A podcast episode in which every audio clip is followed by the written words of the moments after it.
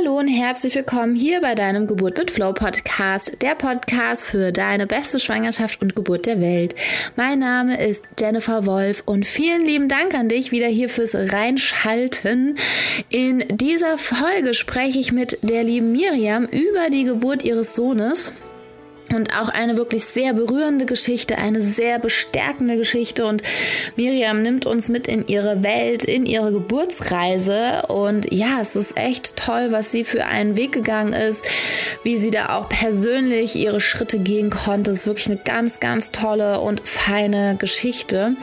Und ja, Miriam ähm, hat sich auch mit Hypnobirthing vorbereitet. Und es ist so schön, wie sie eben davon erzählt, was bei ihr funktioniert hat, was bei ihr nicht funktioniert hat, wo ihre Herausforderungen Herausforderungen waren und wie letztendlich sie die Geburt erlebt hat. Und bevor es losgeht, ähm, am Samstag ist ja die Kongressseite von Schwanger bis Mama online gegangen. Wenn du dir dein kostenloses Ticket noch nicht gesichert hast, dann los jetzt. Der Kongress geht los am 25.11. mit so, so tollen Speakern, so tollen Themen und ja, warte nicht zu lange, sicher dir das Ticket. und ich finde es großartig, wenn du dabei bist. Und ja, ich wünsche dir jetzt ganz viel Spaß hier mit dieser Folge mit der Miriam. Und ja, ich würde sagen, los geht's.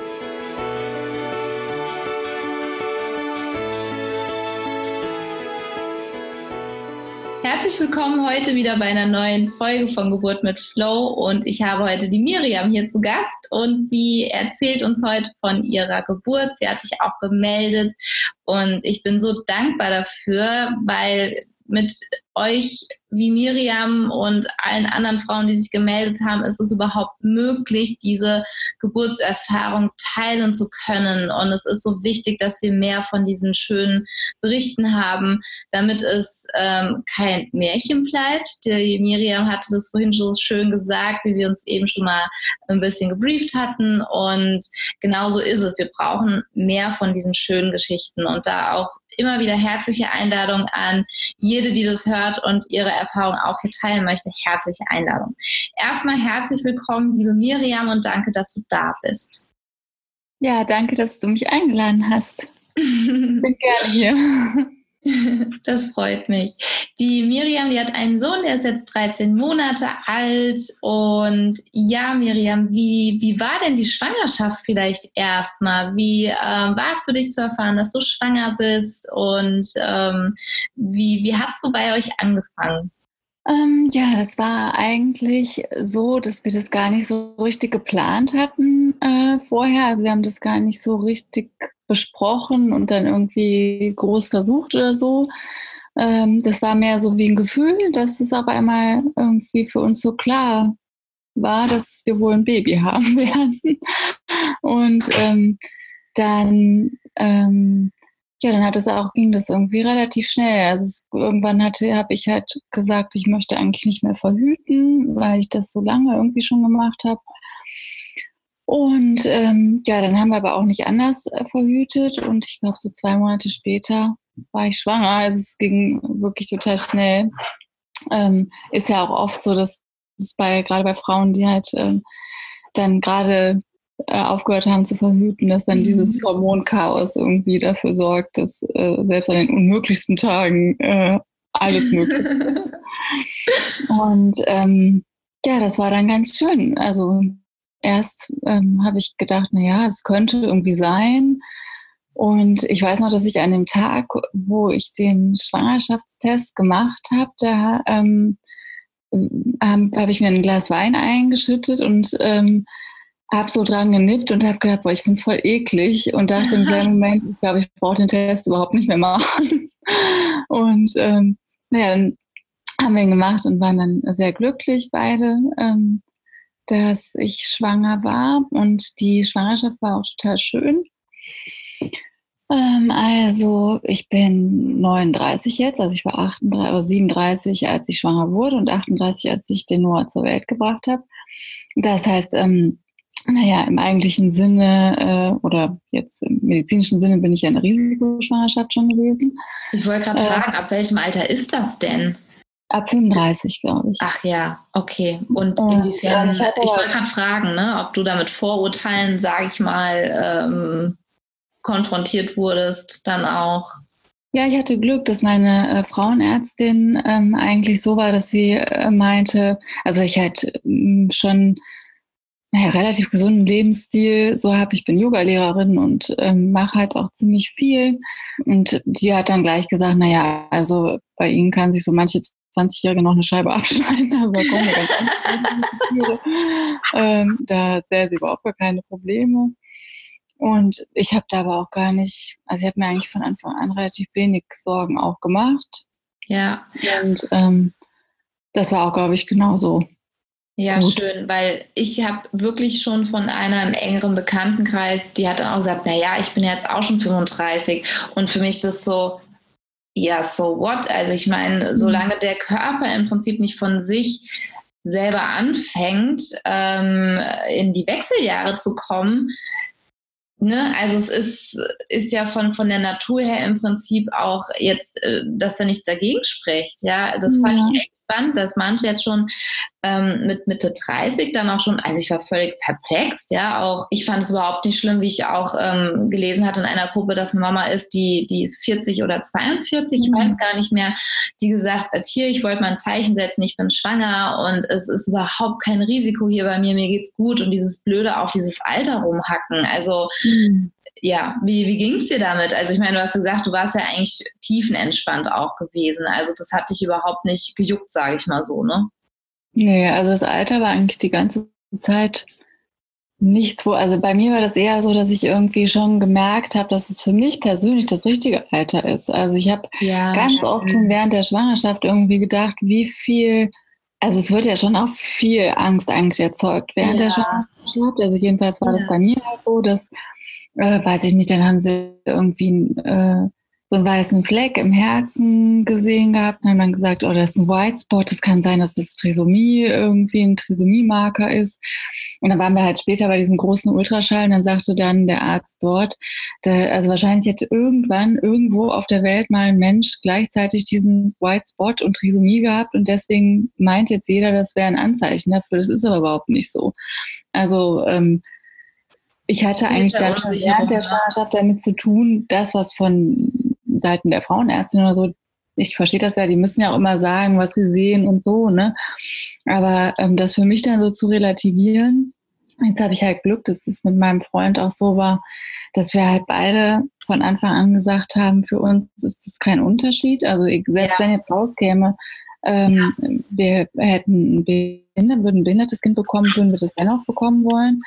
Deswegen hat es halt für uns keinen Unterschied. Also wir haben uns dann gefragt, ja. was würde es jetzt ändern, ob wir 10.000 Vorsorgeuntersuchungen machen. Weil für uns wäre die Entscheidung trotzdem immer dieselbe. Also haben wir das halt einfach trotzdem nicht gemacht. Nur diesen großen Unterschied, den wollten wir auch gern machen. Den, ähm, fanden wir auch selber schön, irgendwie den Kleinen so groß zu sehen und so. Ja. Ähm, und deswegen haben wir den halt gemacht und dann kam ja dann auch daraus, dass alles in Ordnung ist. Mhm. Ähm, und so ging das aber natürlich dann auch weiter. Also ähm, dann ähm, gibt es ja irgendwann diesen Zuckertest, der mhm. gemacht wird. Mhm. Den fand ich halt auch problematisch. Also bei mir war das so, dass ich eigentlich die gesamte Schwangerschaft durch noch gearbeitet habe. Und ich bin ähm, Vortragende, freiberuflich Vortragende ähm, und ähm, musste halt viel reisen. Und vor diesem Zuckertest habe ich eine Woche lang in Leipzig vorgetragen und bin halt am Abend vorher aus der Maschine gestiegen, bin am nächsten Morgen um 8 Uhr musste ich beim Frauenarzt sein. Und ähm, ich habe halt später dann festgestellt, weil ich ja dann gemessen habe immer, wie mein Zuckerspiegel ist, dass halt gerade die Vorträge, also der Stress während der Vorträge, dafür sorgt, dass dein Zuckerspiegel nach oben geht. Und mir hat halt vorher keiner gesagt, dass man das besser ähm, möglichst entspannt macht. Also ähm, jetzt nicht, dass man vorher gar nichts macht, aber dass man einfach vorher relativ entspannte Tage hat und sich dann auch normal ernährt. Ah, okay. Und, äh, Wusste ich auch nicht. Also. ja, das sagt einem keiner. Also später erfährt man das dann alles, auch dass man zum Beispiel keine, äh, kein Parfum auf den Armen benutzen sollte oder keine Cremes, weil die halt das Ergebnis auch verfälschen können und so. Mhm. Naja, da jedenfalls. Mal, wie, wie, wie sicher das dann halt auch ist oder ne, was für ein Referenzwert dann da wirklich dann dahinter steht, ja. Ja, ich fürchte halt, dass viele Frauenärzte sich damit gar nicht so richtig auseinandersetzen, weil das ja nicht ihr eigentliches Thema ist. Ne? Die machen halt den Test und dann äh, schicken die das äh, ein und wenn dann dabei was rauskommt, schicken die dich ja eh weiter dann ins mhm. Diabetologen. Und bei mir war halt dann ein Test ähm, oder ein Wert irgendwie auffällig. Und ähm, dann war ich auch beim Diabetologen und naja, nachdem ich halt zwei Wochen dann so testweise das gemessen habe, haben die mich wieder nach Hause geschickt und gemeint, es wäre halt nichts. Aber ich habe dann in dem Moment auch wieder gedacht, so wenn ich jetzt nicht so alt wäre, wie ich schon bin, sondern Anfang 20 oder so, hätte ich mir, glaube ich, gemacht oder die machen das ja dann auch krass. Die sagen dir ja dann, dass ja. dein Kind halt hier irgendwie total schlecht versorgt ist oder für dich irgendwie Insulin mitproduzieren muss und so. Und ähm, das war halt total krass. In, dieser, in diesem Wartezimmer saßen mit mir noch and, acht andere Frauen gleichzeitig. Also ist, ich hatte so ein bisschen das Gefühl, dass es auch so eine Art Gelddruckmaschine mhm. irgendwie ist, ne? dass irgendwie so jeder Zweite jetzt äh, Schwangerschaftsdiabetes ja. diagnostiziert bekommt. Die haben wohl die Werte da auch irgendwie nochmal runtergesetzt äh, vor ein paar Jahren. Naja, ja. Es, also keine Ahnung, ich dachte dann, naja, also ob das dann Man tatsächlich. Kommt sehr, sehr leicht dann genau auf die Gedanken. Ich kann es sehr gut nachvollziehen, weil ich mir die Frage auch an der einen oder anderen Stelle oft dann gefragt habe, ja, wo ich gesagt habe, hm, man hat ja manchmal so ein Gefühl, wo man denkt, so, es kommt mir Spanisch vor, ja. Ja, also vor allen Dingen, weil jetzt aus unserer Gruppe nachher auch tatsächlich nur zwei übrig blieben, bei denen sich dann auch dieser Verdacht irgendwie bestätigt hat. Also dass ah, die wirklich okay. ihre Ernährung umstellen mussten und so. Und was natürlich dann auch gut ist, also wenn du es dann hast, ist es natürlich genau. super sinnvoll, dass dir jemand genau. hilft und dass du ja. halt ähm, dann da entsprechend auch gebrieft wirst. Und sagen wir mal so, also ich glaube, mir hat es jetzt auch nicht geschadet, ähm, da auch nochmal vielleicht ein bisschen spezifischer auf meine Ernährung zu achten oder ähm, einfach nochmal so ein paar Tipps zu bekommen, was auch ja. ähm, was gut ist. Also ja. was jetzt das betrifft, war es schon okay, aber das ja. war halt wieder so ein Punkt, ähm, naja, wo man einfach dann so unsicher wird, glaube mhm. ich. Und das war dann auch nochmal so mit der, ähm, also er hat sich relativ spät erst gedreht. Mhm. Ähm, und ich wollte ja unbedingt eine natürliche Geburt haben, oder ich habe es mir halt sehr gewünscht. Und ähm, meine Frauenärztin fing dann aber schon Ende der 32. Woche an, zu sagen, na, der muss sich aber jetzt mal drehen und so und hat dann irgendwie auch so einen Stress da schon erzeugt. Obwohl das halt für mich echt das Anstrengendste war, das eigentlich so von mir weg. Ja, das kann sehr an die Kräfte gehen, ja. Ich äh, man sich auf eine einsame Insel wünscht. ja, also das war eigentlich, ich fand das Schwierigste während der ganzen Schwangerschaft war eigentlich so bei mir zu bleiben und ähm, mich dann irgendwie von sowas nicht aus der Ruhe bringen zu lassen dann hat er auch, ich habe das irgendwie eigentlich auch schon gewusst, weil mein letzter, ähm, mein letzter Vortrag, der war ähm, fünf Wochen vor dem errechneten Termin und ähm, ich habe mir schon gedacht, dass er sich vorher nicht dreht. Also, dass er sich nicht dreht, bevor ich nicht fertig bin. Und es war dann auch so. Also genau danach die Woche hat er sich dann gedreht und dann war es. Ja, schön. In welcher Woche war das denn? Ähm, ich glaube, das war in der 35. Woche. Ja, schau an. Ist doch alles auch, ja, mit viel, ja, ich ähm, bin voll bei dir. Ich kann mich auch noch gut erinnern, dass ähm, ich ab der 35. Woche auch gesagt habe, ich gehe nur noch zur Hebamme zur Vorsorge, weil ich komme mhm. jedes von jeder Vorsorgeuntersuchung bei meiner Ärztin wirklich verunsicherter raus, als ich reingegangen mhm. bin. Ich hatte das Gefühl, ich muss mich erstmal wieder sammeln, erstmal wieder beruhigen und erstmal wieder ne, meine Base irgendwie schaffen, das ist alles in mhm. Ordnung. Und ja, ich habe auch so, so, das Gefühl, da will keiner mehr in irgendeiner Form Verantwortung übernehmen. Ja, ja.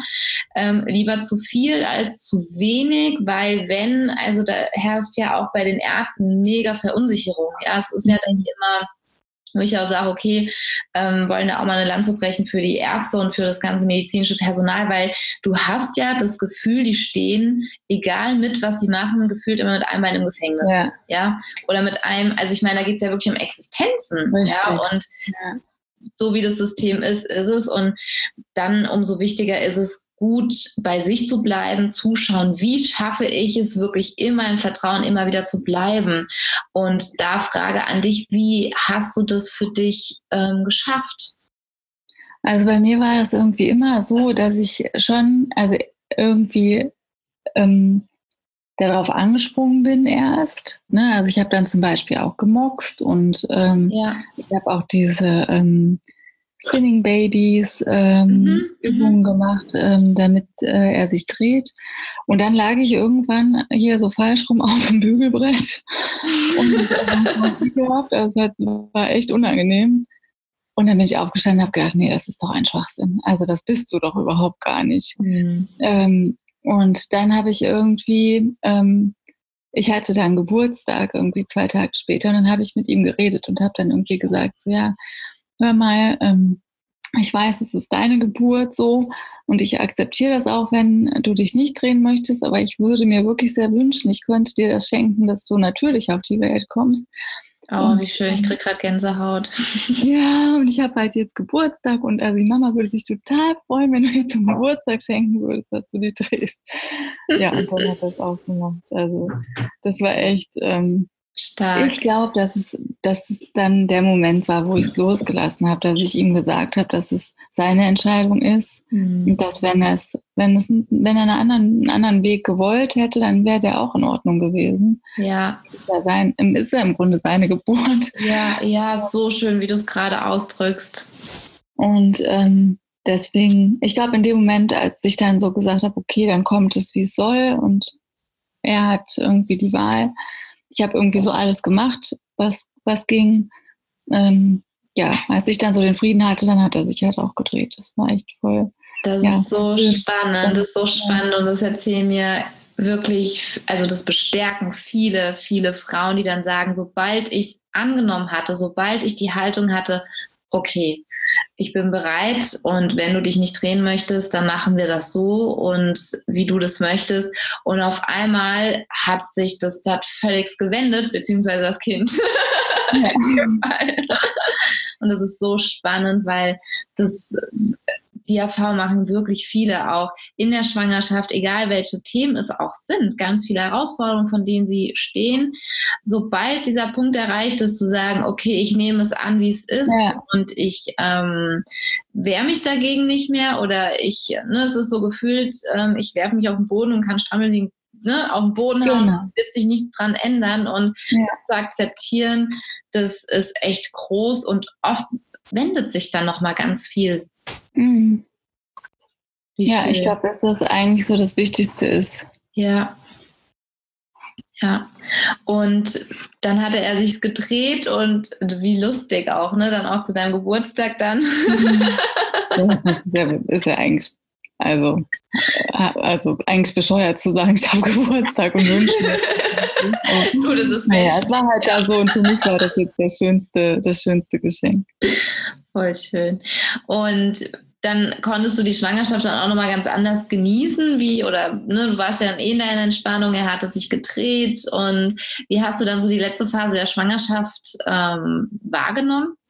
Also ich fand es bis zum letzten Tag total schön. Also ich habe ganz viele Freundinnen, die ähm, mir dann halt zum Geburtstag geschrieben haben, oh, die letzten vier Wochen, äh, das wird jetzt hart oder so.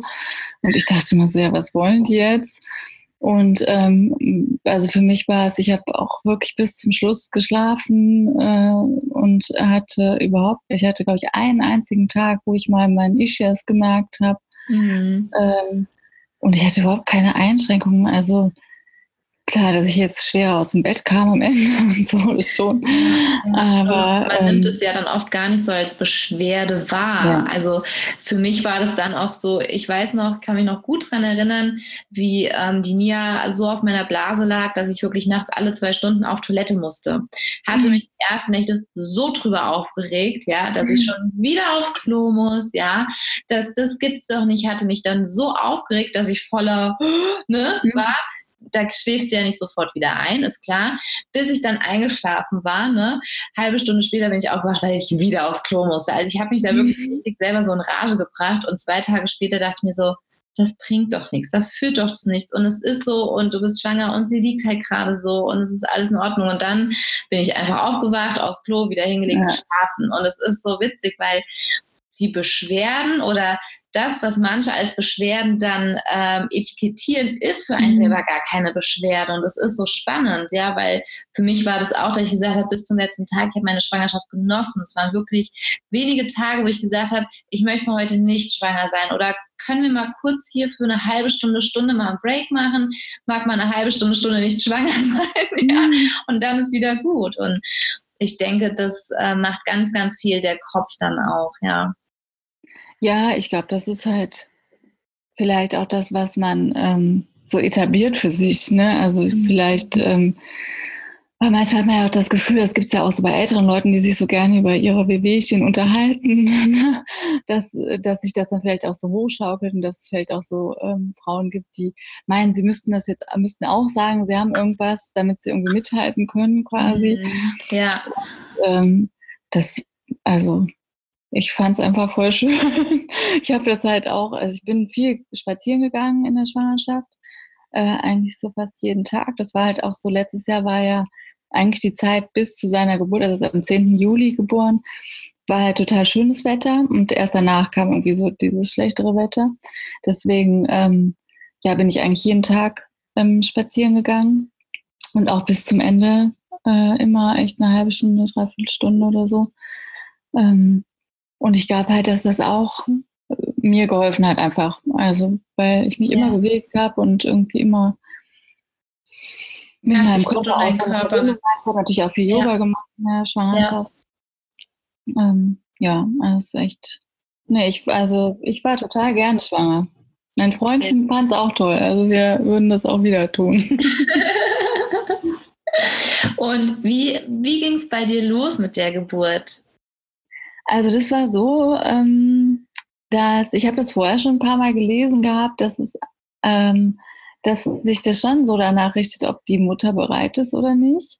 Mhm. Und ähm, bei mir war es so, dass ich echt so die letzten Wochen immer noch das Gefühl hatte, ich muss noch so viel machen, ich muss das noch machen, das noch machen, das noch machen, alles irgendwie vorher noch erledigen. Das haben ja, glaube ich, auch viele.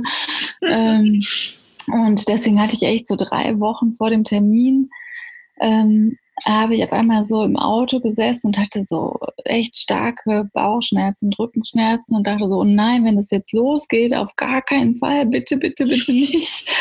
Ähm, naja, und nachher stellte sich halt raus, dass es halt nur war, weil er halt tiefer ins Becken gerutscht mhm. ist. Ähm, also das war, war dann auch nicht, also weiß ich nicht, zehn Minuten im Auto und dann, oder eine halbe Stunde und dann, als ich wieder gegangen bin, dann war es auch wieder ähm, besser. Aber da habe ich so festgestellt, dass es echt noch viel zu früh gewesen wäre in dem Moment für mich, jetzt so innerlich. War einfach noch nicht so weit. Und ähm, dann, ja, dann habe ich halt versucht, so die letzten, die nächsten Wochen irgendwie noch so ähm, ja, zu nutzen und auch alles noch zu machen, was ich machen wollte. Und ich bin jetzt so tendenziell äh, sowieso immer eher ein bisschen spät dran. Also äh, ich mache so alles auf den letzten Drücker eigentlich und ähm, habe mich da total beeilt, zu dem Termin irgendwie fertig zu sein. Ähm, ja, und dann, äh, naja, dann kam er ja noch gar nicht. äh, weiß ich noch, dass ich irgendwie so zwei, drei Tage vor dem errechneten Termin hatte ich das nochmal auf der Couch dass ich so ein paar ähm, naja, Übungswellen halt hatte. Ähm, und das fand ich total irritierend und total unschön, ähm, weil das so un, also ich konnte überhaupt gar keinen Rhythmus erkennen und äh, fand es auch total ich weiß auch nicht, unpassend. Keine Ahnung. Ich habe echt so gedacht, das ist total furchtbar. Hoffentlich ist das jetzt nicht. und ähm, jetzt blöderweise habe ich dann aber auch nichts anderes gemacht, sondern haben wir irgendwie noch einen Film geguckt oder so. Und ich dachte, ich habe immer auf die Uhr geguckt und dachte, ich kann hier überhaupt nichts. Was soll denn da? ähm, naja, und fand es halt echt total blöd. Und dann war das aber nur an dem einen Abend und dann war es auch wieder ähm, ein paar Tage nicht. Und ähm, ja, dann habe ich eigentlich so gedacht, auch das ist ganz schön, dass er noch nicht gekommen ist an dem Tag, ähm, wo halt eigentlich der Termin errechnet war, weil ich dann auf einmal nur so, so ein paar Plustage hatte, was ja. ich ja sonst nie habe, weil ich ja immer so ja, spät dran bin. Ach, wie cool. Ja, ja. Sonst immer gerade, aber jetzt hatte ich halt dann noch so ein paar Tage. Wie so ein so, Bonus. Genau, ja. Und ähm, Naja, und dann war es halt so, dass ich ähm, dann ja, dann gehst du wie oft alle zwei Tage, glaube ich, zum Frauenarzt. Ich meine, ähm, ja, ja, genau. War. Und das war dann ganz interessant. Also direkt schon bei dem ersten Termin, der dann kurz nach dem errechneten Termin war, äh, hat sie mich dann äh, aufgeklärt, dass ich, dass wir gerne einleiten können. Ähm, also es wäre überhaupt gar kein Problem, wir können sofort einleiten. Dann habe ich die angeguckt und habe gesagt, ich will überhaupt nicht einleiten. Ja. Und ähm, ich hatte so das Gefühl, dass ganz viele Frauen vor ihr sitzen und das möchten. Also ja. gar nicht, dass das von ihr kam, sondern dass ja. sie eigentlich daran gewöhnt ist, dass viele Frauen da sitzen und sagen, können wir jetzt bitte anfangen? Das war ja jetzt bestellt.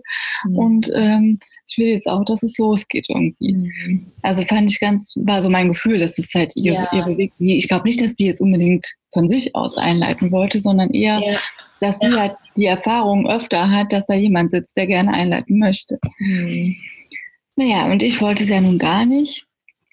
Ähm, und dann war ich zwei Tage später nochmal da. Das war dann drei Tage. wie war das denn? Doch, genau, drei Tage nach dem errechneten Termin. Und dann hat sie halt gesagt, ja, übers Wochenende und ähm, halt, wenn es dann am Montag nicht ist, dann ist schon fast eine Woche drüber, dann müssen wir halt mal gucken. Naja, und jetzt war es ja bei mir so, dass ich halt auf jeden Fall nicht einleiten wollte. Ja. Und dann war es im Grunde wieder dieselbe Geschichte wie bei den Drehen, mhm. dass ich dann halt auch so gesagt habe, also wie, wie gesagt, es ist deine Geburt, es ist deine Entscheidung, aber es wäre echt toll, wenn du jetzt mal langsam kommen könntest, weil ja. äh, das sonst jetzt knapp wird, ähm, dass wir das so hinkriegen. Und ähm, naja, und dann haben wir, ähm, weil ich halt vorher mal ja nicht wollte, dass es losgeht, ähm, hatten wir so die letzten zwei Wochen oder drei Wochen vor dem Termin keinen Sex mehr. Mhm. Und an dem Tag, an dem Morgen hatten wir Sex. Und ähm, ja, dann die beste, natürlichste Einleitungsmethode. Genau.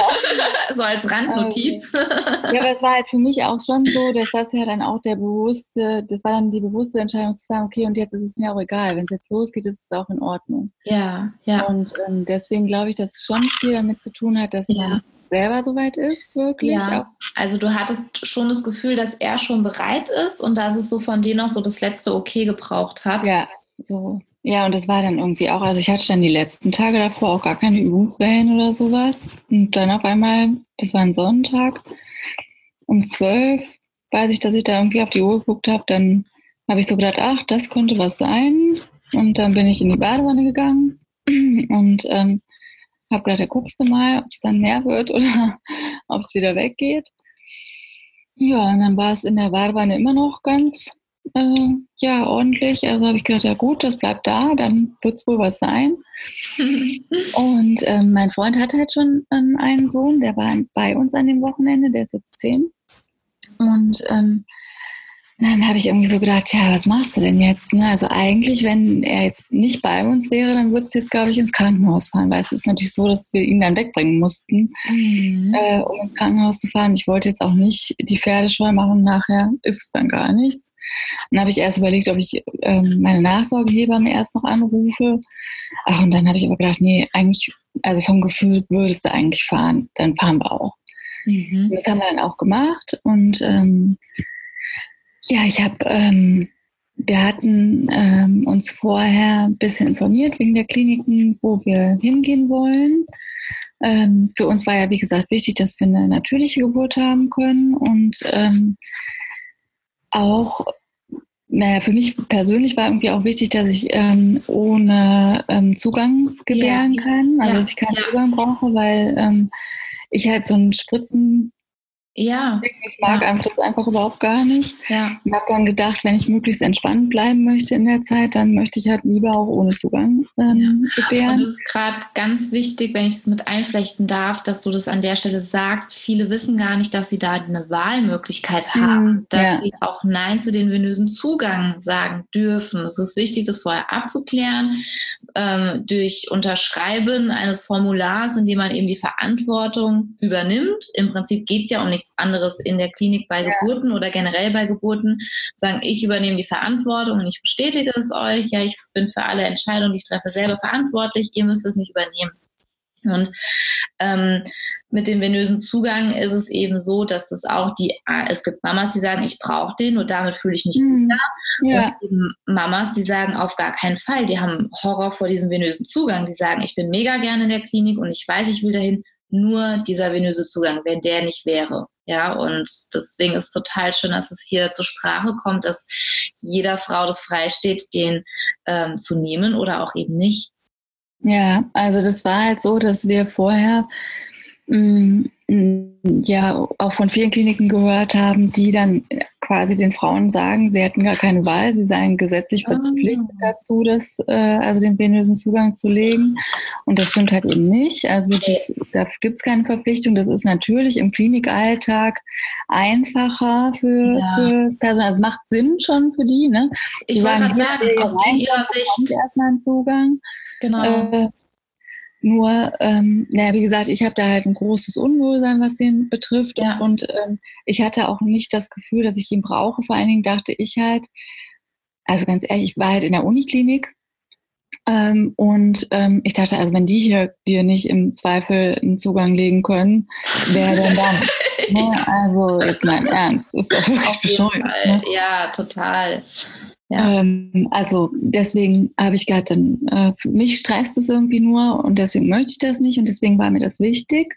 Und wir waren halt dann ähm, da vorher in einer Infoveranstaltung und das war ganz interessant, dass in dieser Infoveranstaltung haben die halt ganz oft gesagt, dass es ihnen total wichtig ist, dass, äh, dass sie ähm, so ähm, selbstbestimmte Geburten unterstützen möchten und dass sie da super Erfahrungen mitgemacht haben und die haben auch selbst ein Hypnobirthing ähm, Angebot, also da gibt es eine Hebamme, oh, die Kurse gibt.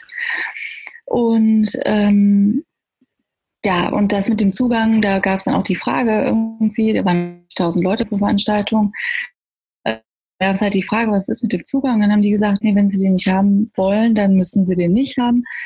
Und so bin ich dann da hingefahren, da sind wir da hingefahren. Und ähm, wir hatten ja dann vorher, also ich habe Geburtsvorbereitung mit Hypnobirthing gemacht und ähm, muss echt sagen, dass es die beste Vorbereitung war, die ich mir hätte wünschen können vor allen Dingen deswegen, weil wir einfach sehr bewusst waren oder ähm, uns sehr viel damit auseinandergesetzt haben, was wir möchten in der Geburt und was nicht. Also das ja. glaub, war für uns mit das Wichtigste. Also natürlich die Atemtechniken und auch die ähm, Ängste, die man hat, irgendwie vorher zu sehen, war auch total wichtig. Aber ähm, ich glaube, für uns war, war halt mit das Wichtigste, dass wir vorher da gesessen haben mit der Wunschliste ja. und überlegt haben, was wollen wir auf gar keinen Fall und was ist irgendwie okay, vertretbar und was geht halt wirklich nur, wenn, ähm, wenn jetzt Worst Case genau. quasi stattfindet.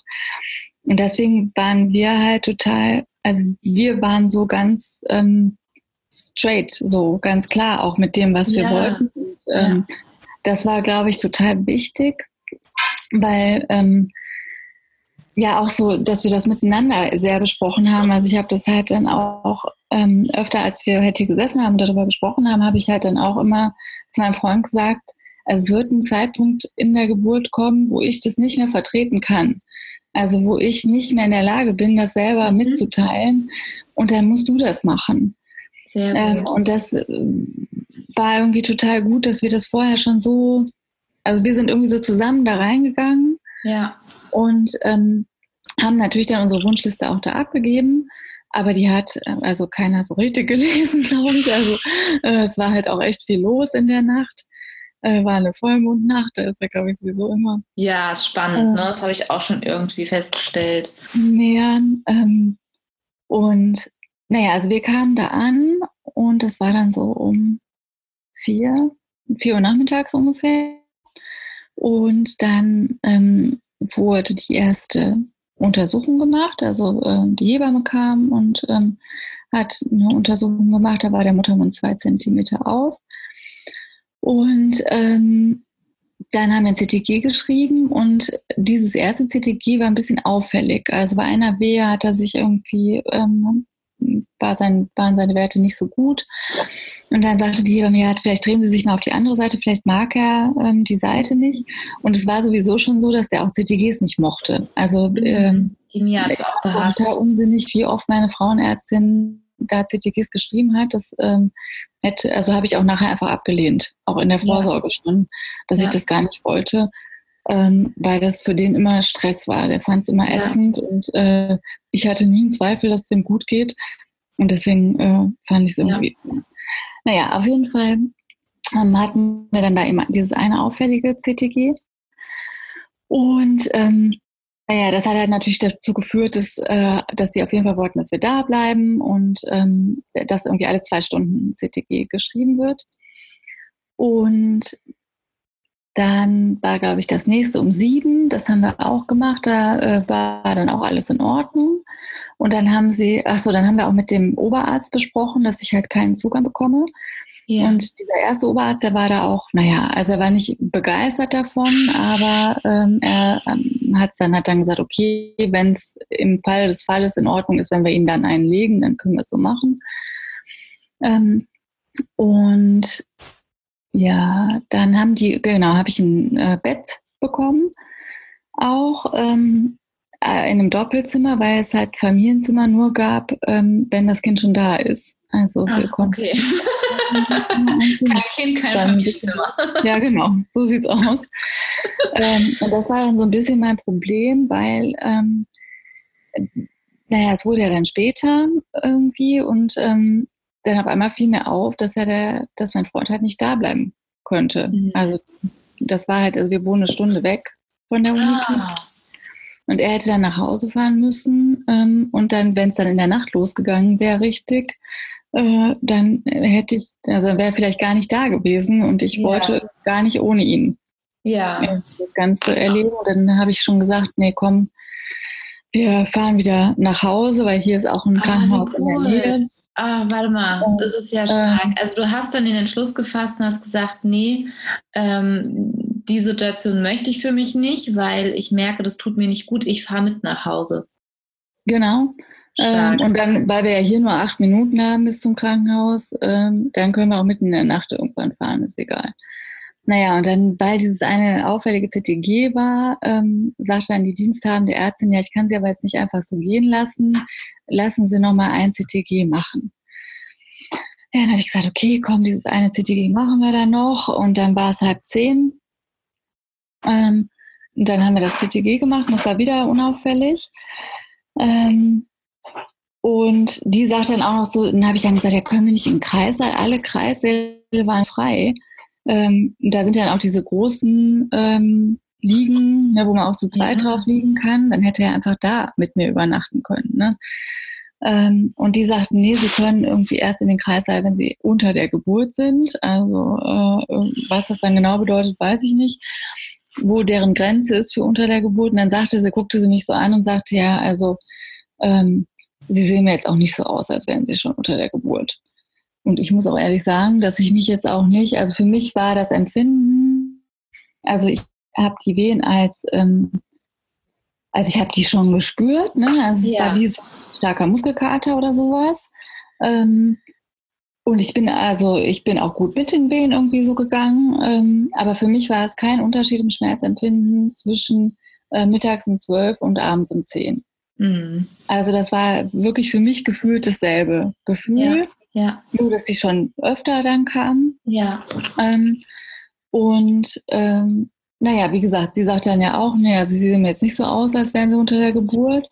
Und dann hat die Hebamme halt dann nochmal ne? ähm, gesagt, soll ich nochmal fühlen? Habe ich gesagt, ja, machen Sie ruhig. Und dann war der Muttermund schon sieben Zentimeter auf. Schau an. Und ähm, dann hat sie gesagt, sie gehen nirgendwo mehr hin, sie kriegen jetzt ihr Kind. und das war halt total super, weil ähm, da war halt gar nichts los, weil die total viele Einleitungen für die Nacht geplant hatten. Ne? Also das war irgendwie genau der Zeitpunkt, wo noch alles leer war. Das heißt, wir konnten ah. halt in die Badewanne, also sie hatten eine Geburtswanne ähm, und das war so ein Raum, der überhaupt keine Fenster hatte und da war nur die Wanne drin und dann so eine Salzkristalllampe. Oh, sie hat mir dann auch noch so Öle in das äh, Badewasser äh, getan. Und ähm, ja, es war wie, als wenn ich selber in so einer Gebärmutter wäre, irgendwie, weil es so, Ach, cool, so ja. äh, voll die schöne Atmosphäre auch war. war. Ja. Und ähm, die, ich liebe halt die Badewanne, deswegen war das auch genau für mich das Richtige. Und dann, ja, dann haben wir mal, äh, hatte ich halt natürlich so eine Playlist, ne, so eine Musik-Playlist äh, mir mitgenommen. Und ähm, mein Freund hat, ähm, also ich habe äh, vorher ja so Akupunktur bekommen äh, und gemoxt und so. Und die Frau, die mich akupunktiert hat, die hatte dann mir noch so Akupunkturstellen irgendwie aufgeschrieben, die, de, die mein Freund dann irgendwie drücken konnte während der Geburt.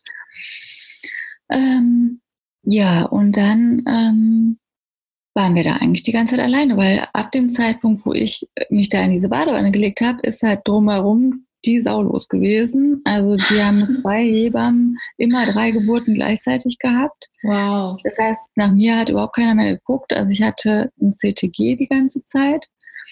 Ähm, das hat mich aber überhaupt nicht gestört. Das war dann ein mobiles, oder? Ne? Bitte? Das war ein mobiles CTG dann gewesen? Oder warst ja, du. Genau. Ja, super. Die sind auch nicht so ähm. störend, wie wenn du am Kabel dann halt hängst, ne? Ja, genau. Und ähm, ja, für uns war das eher hilfreich, weil das mhm. meinem Freund, glaube ich, geholfen hat, irgendwie mich so ein bisschen mehr zu unterstützen. Dann hatte er immer irgendwas, worauf er gucken konnte. Und das war auch bei uns nicht so. Es gibt ja viele, die sagen, dass dann der Freund irgendwie schon sagt, jetzt kommt die Wehe, obwohl sie noch gar nicht kommt. Ähm, aber das hat er gar nicht gemacht. Also, das äh, ist bei uns jetzt nicht passiert. Unschön war halt, dass dann, ich glaube, da lag ich eine halbe Stunde oder so in der Badewanne ähm, da kam dann der neue Oberarzt. Ähm, also die hatten einen Schichtwechsel und äh, die Hebamme sagte dann, ja, sie wollen ja keinen Zugang. Ich so, nee, ich will keinen Zugang. Und dann sagte die, ja, das wird jetzt ein Problem, weil der Oberarzt, der macht es nicht ohne Zugang. Dann habe ich gesagt, ja, dann schicken Sie den halt mal her. Geil, ja, ich kläre das mit dem. und dann äh, sagte sie aber, und das fand ich ja total gut, ähm, Sie haben ja recht. Ja. Also sie hat gesagt, ich finde es total gut, was sie wollen, ne? auch mit der Geburtswunschliste und so. Es gibt so wenige, die so hier ankommen. Ja. Und ganz viele übrigens in der Uniklinik haben gesagt, und da, da kommen sie hierher, wenn sie eine natürliche Geburt wollen. Und ich habe dann nachher zu denen gesagt, sagen Sie mal, war irgendjemand in Ihrer eigenen Infoveranstaltung schon mal? Also weißt du, in der Infoveranstaltung erzählt da jeder suggeriert, ne? offen und eigentlich ist es der letzte Platz anscheinend, an dem die eine natürliche Geburt äh, wollen. Naja, jedenfalls, sie fand es dann ganz toll und hat dann auch gesagt, sie haben ja recht, aber der ist halt so. Und Gott sei Dank hat sie das gesagt, weil das dann in dem Moment bestärkt. einfach uns nochmal total ähm, bestärkt hat da drin. Und dann kam der und der war echt krass. Also der hat dann ähm, da Geschichten erzählt, die er erlebt hätte und äh, ja, was für Horrorszenarien da passieren könnten und so. Und ich konnte dann irgendwie gar nicht mehr so richtig mit dem diskutieren, aber der, mein Freund, der hat es dann echt ähm, ja, rausgerissen. Er hat dann halt irgendwann zu dem gesagt, so passen Sie mal auf, was möchten Sie uns jetzt hier mitteilen? Möchten Sie uns rausschmeißen? Also sollen wir jetzt hier gehen? Oder wollen Sie ihr zwangsweise einen Zugang legen und dann reißt sie sich den wieder raus? Oder wie haben Sie sich das jetzt vorgestellt? Ja, und irgendwann hat er gesagt, ja, okay, dann machen Sie doch, was Sie wollen. Und dann ist er gegangen. Stark. Also äh, da finde ich ganz wichtig, das ist die freie Entscheidung jeder Frau. Also alles andere wäre Körperverletzung. Ja. Und es ist ja auch wirklich sehr anmaßend und viel mit der Angst und mit dem Druck gemacht. Und ich fand es halt krass, dann sagte er noch, ich möchte Ihnen ja jetzt nicht Ihr Geburtserlebnis versauen. Da habe ich gesagt, was meinen Sie denn, was Sie jetzt hier gerade machen? Ja, Sie, Sie ja. stecken mittendrin. Genau. Also es, ja. war wirklich, also es war wirklich ein richtiges Arschloch. Also ja, ich dachte, ey, das muss jetzt gar nicht sein. Aber gleichzeitig man fragt also, sich dann auch manchmal, um was geht es ihm, ihm gerade, ne? Weil was will er? Es ist okay, wenn ihr aufgeklärt werdet, es ist okay, wenn ihr das dann unterschreibt und damit ist doch gut. Also da fragt man sich dann manchmal, welche Befindlichkeiten geht es hier gerade und Hut ab vor euch ähm, und mega cool, das zeigt, wie gut ihr vorbereitet war, was für ein eingespieltes Team ihr wart, dass ihr gesagt habt, nein, ja. Hier ist unsere rechte und unsere linke Leitplanke und ähm, das wollen wir nicht. Fertig aus, ja? ja. Und Ärzte sind auch nur Menschen. Ja, und ähm, es ist schade, dass dann eben, und vielleicht wart ihr auch gerade gut, damit er damit reingekommen ist, weil er dann vielleicht für sich auch mal gemerkt hat, okay, ähm, also ne, jeder äh, findet ja immer so seinen Meister. ja, also ich weiß nicht, ich glaube bei dem, das hatte auch sowas von, ihr habt ja überhaupt gar keine Ahnung. Okay. Ne? Und aber ich, also ich kann das auch gar nicht richtig sagen. Also mich hat es auch gar nicht richtig, also ich habe jetzt nicht da gesessen und gedacht, oh Gott, es können jetzt wirklich ganz schlimme Dinge passieren. Ich ja, habe halt trotzdem die ganze das Zeit immer noch für ein Schauspiel, ja. Ja, wirklich. Ich habe gedacht, was soll denn das jetzt hier? Also, wie bescheuert. Ja. Und das war ja auch immer, also es ist halt wirklich das Interessante, zurückblickend für mich, hm, dass ich wirklich auch so total in diesem, naja, wie, wie heißt es bei dir, Geburt mit Flow? Es war ja. wirklich so ein Flow, ne? Also ähm, ich war so da drin und dabei, dass ich, ähm, ich habe halt vorher ein paar Mal irgendwie gedacht, weil mein Ziel war es ja natürlich ähm, auch ohne Medikamente mein Kind zur Welt zu bringen. Aber ich habe dann vorher auch so ein paar Mal gedacht, na ja, und wenn die Schmerzen halt zu stark werden, naja, dann nimmst du halt eine PDA, was soll's, ne? Ja. Aber während der Geburt gab es nicht einen einzigen Moment, wo ich das gedacht habe. Und genauso war das auch mit ihm. Also es hätte, gab dann trotzdem überhaupt gar keine Option, auch nur zu sagen, ich nehme jetzt einen Zugang. Ich war überhaupt nicht unsicher oder ich habe mich so sicher mit diesem Vorgang, also mit der Geburt und mit mir und mit meinem Kind gefühlt irgendwie. Also es war in de, vorher so, als ich dachte, ich müsste irgendwie da alleine bleiben nachts und so. Ähm, das, da habe ich gedacht, nee, das mache ich nicht. Aber da irgendwie dann in, in dieser Wanne und in diesem ganzen Flow war es, ja, ähm, gab es ja überhaupt ja, gar keinen unsicheren Moment. Also ja. es war echt, also für uns war das wirklich das schönste Erlebnis, was wir je hatten. Also das war so friedvoll und ähm, ja, einfach so natürlich. Also es hat sich irgendwie alles so natürlich ergeben irgendwie. Also ich war so damit. Ich, ja. Also berührt mich ja. gerade sehr, was du sagst, weil es mich auch so sehr an meine Geburt erinnert. Ich kann das auch. Es war so, es war alles gut und es war alles so, wie es war. Also du, wie du sagst, warst du vollkommen im, im Frieden und warst so voll drin. Also es ist ein unbeschreibliches Momentum und Gefühl, in dem man da in dem Moment ist, wie du ja. sagst, ein Flow drin ist. Ja, das ist, ähm, was weiß ich, wo vielleicht manche Menschen Jahrzehnte meditieren oder ja, wahrscheinlich. Genau. Also, das zu spüren, weil ich glaube, dass das spürst du, wenn du vielleicht diese, diese, diese Verbundenheit spürst, diese, ne, wo, wo, was weiß ich, ähm, Erde und Himmel zusammenkommen. Also ja. Also es ist so dieses, dieses wahrhaftige Gefühl. Für mich hat auf einmal das ganze Leben Sinn gemacht. Das war so mhm. faszinierend. Also es war so, ja, das war echt, ähm, ich würde behaupten, ähm, meine spirituellste Erfahrung in meinem Leben, würde ich mal mhm. sagen. Ja, das war echt krass, ja. Und vorher hätte ich mich nicht als spirituell jetzt mal mhm. ähm, so sehr bezeichnet, weil das ja auch oft in, in eine Schublade gepackt wird. Ähm, ja, wo es nicht hingehört für mein mhm. Empfinden hin, ja. Und deswegen berührt mich das gerade so sehr, wie, wie du das beschreibst, ja, weil für uns mhm. war das auch so.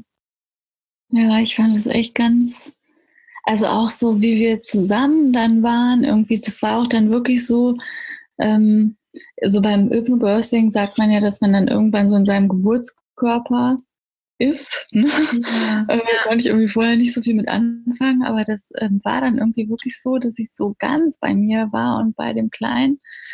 Und ähm, dann war halt mein Freund auch so wie meine Laterne. Also ich habe wirklich so gar nichts mehr wahrgenommen, außer seine Stimme und die Musik irgendwie. Und er hat halt immer das CTG gesehen und hat mir immer gesagt, äh, 125, 126, 127, der Kleine vertraut dir, der weiß genau, dass oh, es genau schön. richtig ist, was du machst und alles ist ganz in Ordnung, macht es genauso weiter, wie du es machst und so. Ähm, und das war wirklich für mich so, dass, äh, dass ich einfach nur, ich habe nur auf ihn gehört dann. Also ich war nur mit mir und seine Stimme und dann, das war alles dann. Also mehr habe ich auch gar nicht mehr wahrgenommen dann eigentlich. Und ähm, dann war es dann irgendwann, habe ich ähm, so gefühlt und dann fühlte sich das an, als ähm, hätte ich ähm, so in meiner Scheitel so wie so ein Huba-Buba, so eine Huba-Buba-Blase. Und, ne? und das fand ich also dann schon ein bisschen komisch und weil halt ja keiner bei uns war, es war ja die ganze Zeit keiner da, habe ich dann gesagt, na, vielleicht holst du jetzt doch mal jemanden. Und ähm, mein Freund dachte dann, ja, oh Gott, jetzt kriegt die bestimmt irgendwie Kreislauf oder so. Aber das konnte ich jetzt überhaupt gar nicht nachvollziehen. Ich glaube, es ist ja dann auch schon nochmal anders, was er, ja. wie er mich gesehen hat und wie ich mich ja. selber. Also ich habe mich die ganze Zeit total ruhig und ähm, im Frieden halt wahrgenommen. Und ich glaube, für ihn gab es aber schon einen Zeitpunkt, wo es abging. Er verunsichert dann auch war, ne? wo er gesagt hat, so, ja. okay, ähm, mh. Und ähm, naja, jedenfalls hat er dann jemanden gerufen, dann kam die Hebamme und sagte, oh, so weit sind sie schon. äh, ja, dann geht's jetzt los. Und ich so, uh, ja, okay. Ähm, und das war halt die Fruchtblase. Ne? Also ich äh, ah. wusste nicht, dass da irgendwie, dass die Fruchtblase so lange intakt bleiben kann. Oder ich ja. hatte mich da auch vorher gar nicht mit auseinandergesetzt. Ähm, weil ich dachte, das Köpfchen kann es ja nicht sein. Also so weich ist ja kein Köpfchen. Ähm, naja, und dann, das war halt ein bisschen, also an dieser Stelle, so im Nachhinein hätte ich mir an der Stelle irgendwie einen Dula gewünscht oder so. Ja. Also jemand, der irgendwie ähm, auch mit Hypnobirthing vielleicht mehr Erfahrung hat, weil die Hebamme war jetzt da echt nicht so drin. Also netterweise hat sie das Wort Pressen nicht benutzt. Aber sie hat halt irgendwie das Gleiche mit Drücken quasi so gesagt, ne, anmoderiert.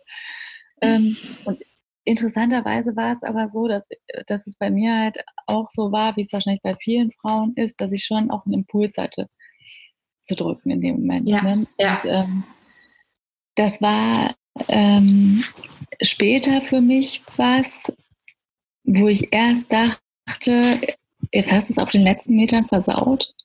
So, ne? weil es alles so friedlich war und dann am Ende hast du doch irgendwie gedrückt.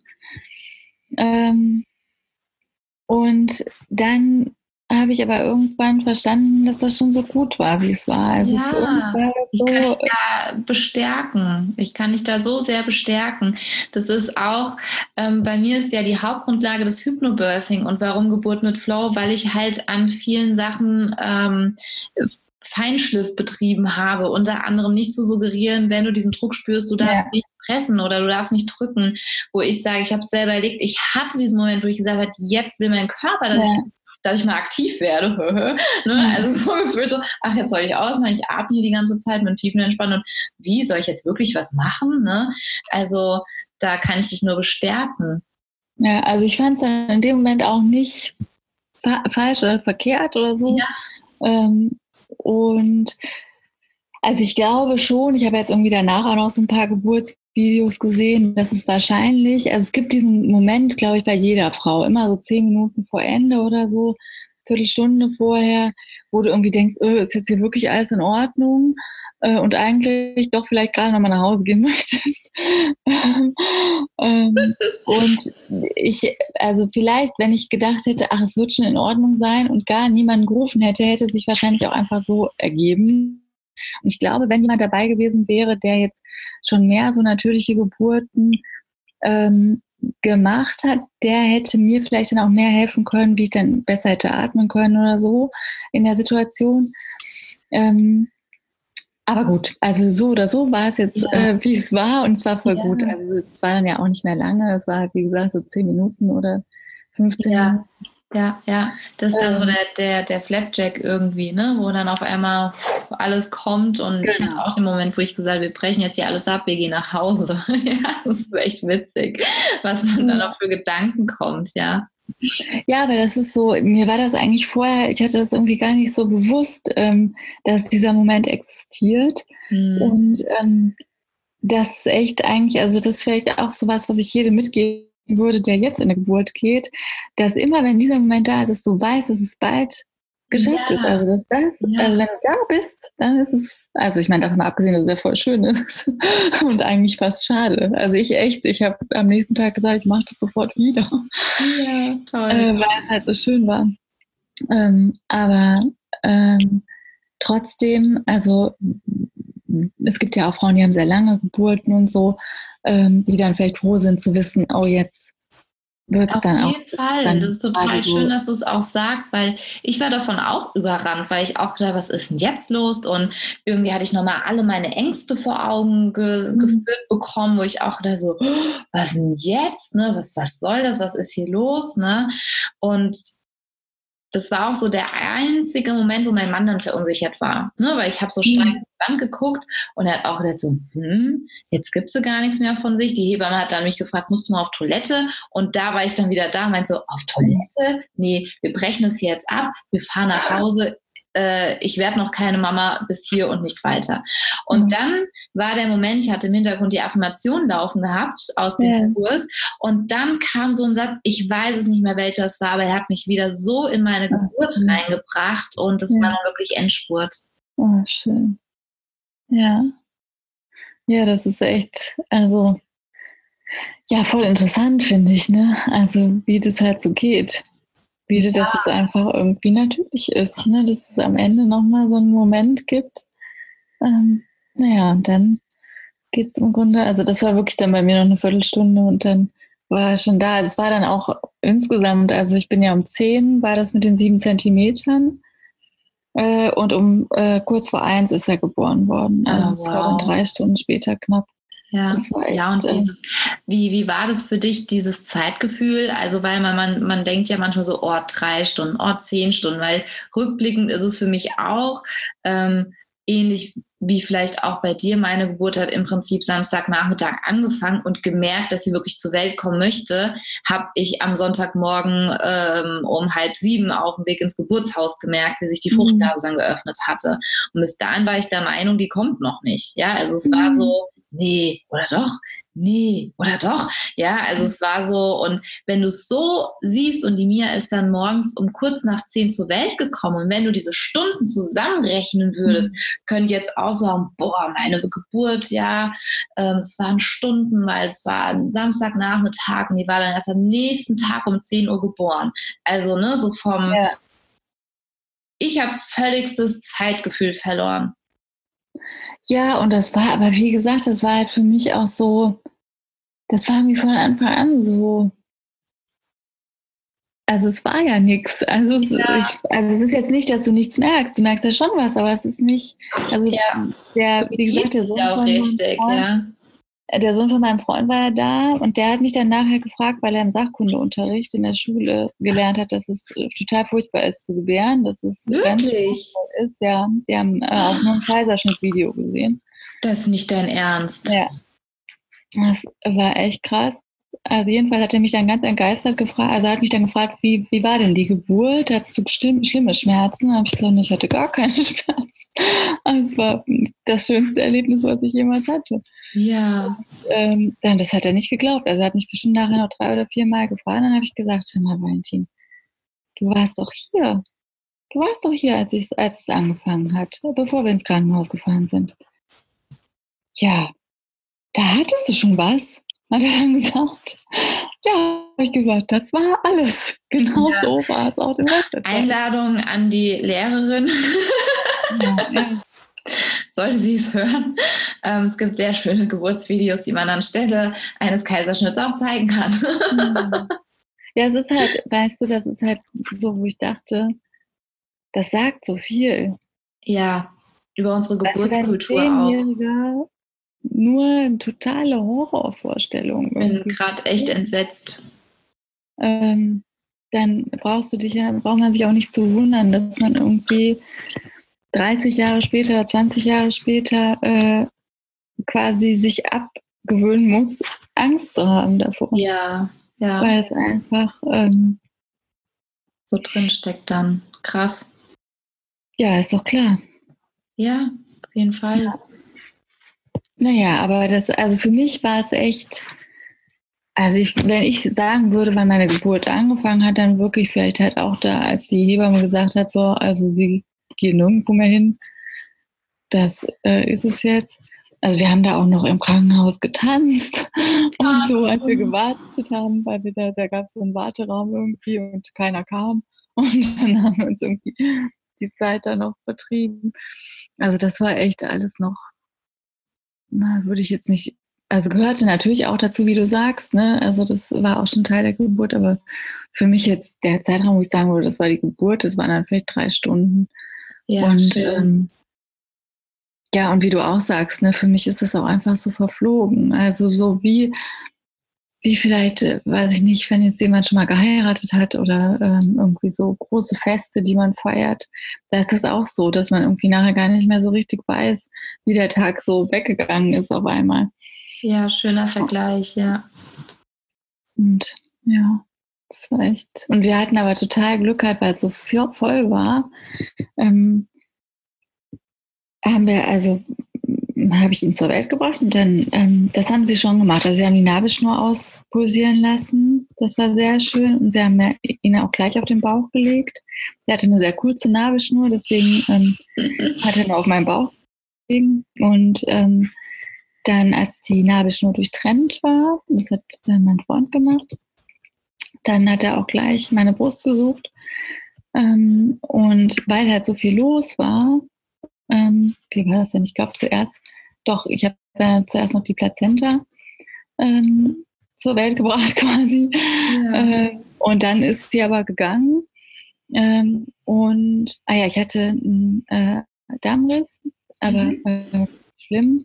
Dann bin ich halt noch genäht worden. Das war aber schon so eine Stunde später oder so. Ja, ja. Und äh, die also währenddessen war er die ganze Zeit bei mir und mein Freund ja auch. Und ähm, die tatsächliche erste Untersuchung, die haben die erst morgens um fünf gemacht. Also wir haben wirklich Ach, vier Stunden alleine mit ihm im Kreissaal gehabt, ähm, wo wir nur gekuschelt haben. Und ähm, ja, es war halt voll schön, weil es ja auch so warm war draußen. Mhm. Äh, und dann gab es noch ein Gewitter in der Nacht. Das war echt äh, total ähm, heimelig da. Ja, schön. Also da, also deswegen, ich glaube schon, dass es für uns die richtige Entscheidung war, da zu bleiben.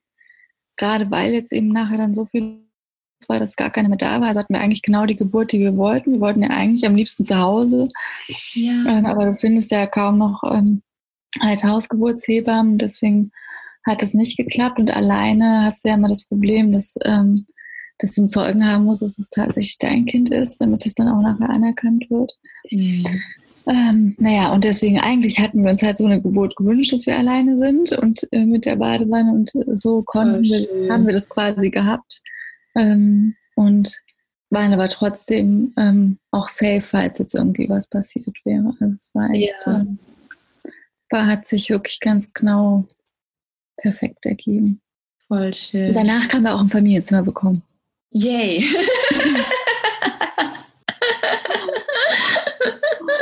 Sehr cool. Ah, wie schön, ich bin gerade so voll. Hm. ja, oh, wirklich, echt. Es ist, ist auch jedes Mal, wenn ich mich daran erinnere, oder wir beide haben das auch oft, dass wir uns irgendwie so angucken und denken, boah, das war das Schönste, was wir je erlebt ja. haben. Weißt du, was mir halt auch kam? Den Gedanken wollte ich gerne noch mit dir teilen. Und zwar hast du ja erzählt, während der Schwangerschaft wurdest du ja ganz oft damit ähm, herausgefordert mit deinem Umfeld. Ne? Du mhm. wurdest ja von außen viel verunsichert, wo du schon gesagt hast, okay, für mich war es eher nervenaufreibender mit meinem Umfeld, ähm, mich da ein bisschen abzuschotten mhm. und so immer wieder zu mir zu kommen.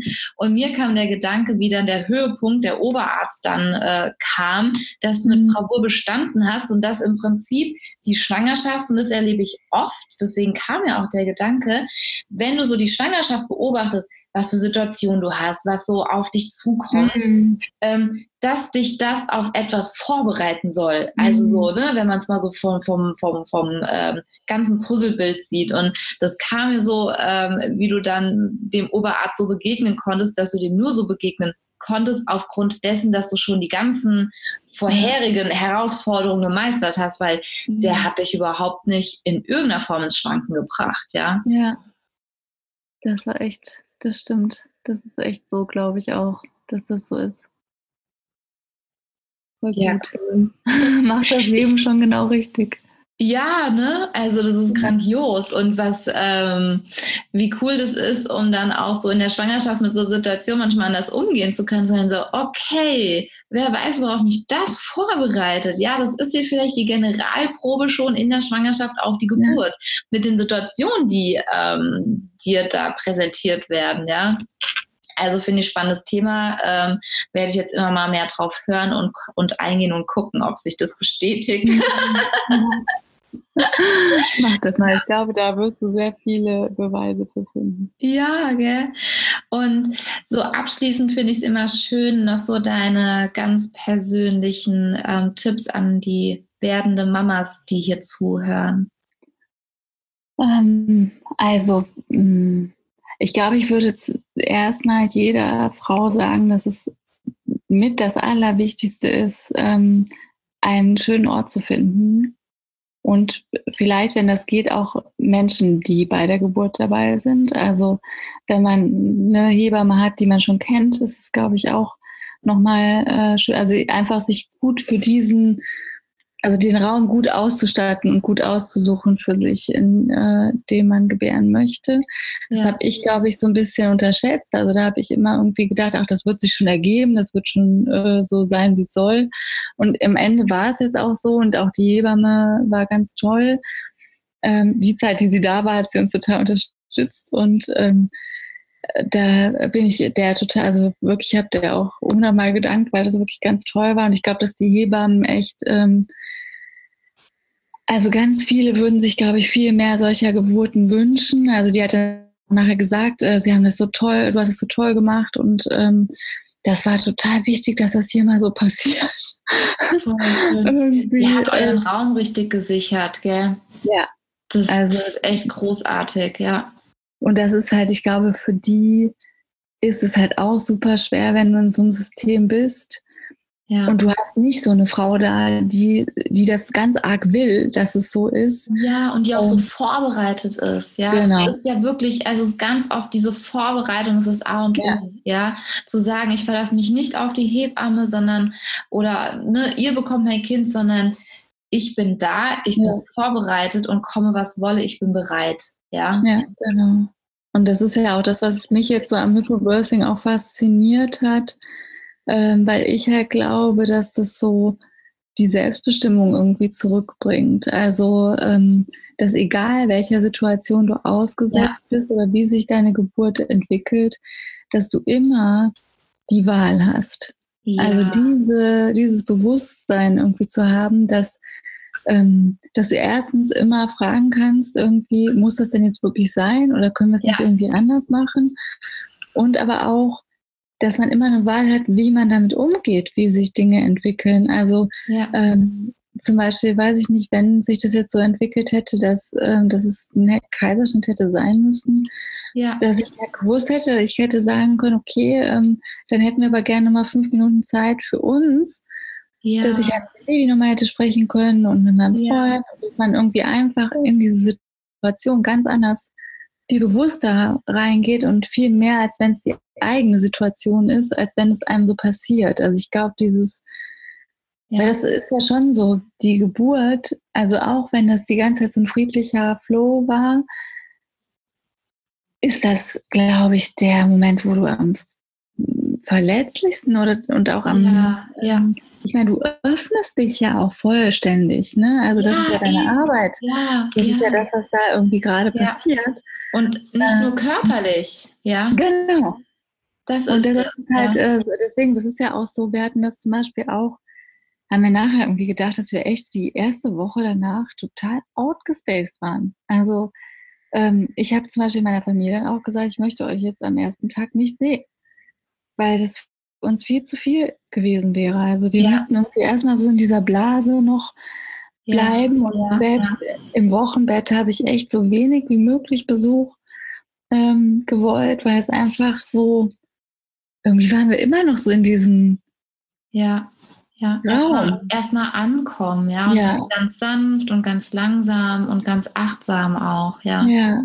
Und ich hatte zum Beispiel auch ganz lange, dass ich so im Fernsehen gar nicht mehr alles gucken konnte, weil ich irgendwie viel offener halt äh, war ja. für alles. Und meine Nachsorgehebamme, die sagte dann, ja, da können Sie sich jetzt schon mal dran gewöhnen. Also so Bibi und Tina ist so ihr Programm in letzter Zeit. ähm, das wäre halt normal. Und ähm, das fand ich dann ganz gut, dass die da so, ich glaube, die war auch, auch, auch, obwohl ihre Kinder schon 10 und 12 waren, war immer noch in der Phase. Aber ähm, ja, es ist ja eben einfach, also insgesamt alle deine Sinne und äh, Empfindungen und alles öffnet sich eigentlich. Du öffnest dich vollständig und das ist ja. halt, das ist einfach so wichtig zu beschützen auch. Also dafür zu sorgen, dass du gut für, versorgt bist. Möglich, also in der möglich, also die allerbest tollste Umgebung, die man sich wünschen kann, das ist das, wo man sein sollte eigentlich. Ja. Und also was ich halt auch, ähm, das, das finde ich halt am Hypnobirthing auch so toll, dass es einfach auch den Mann so mehr noch mit reinnimmt.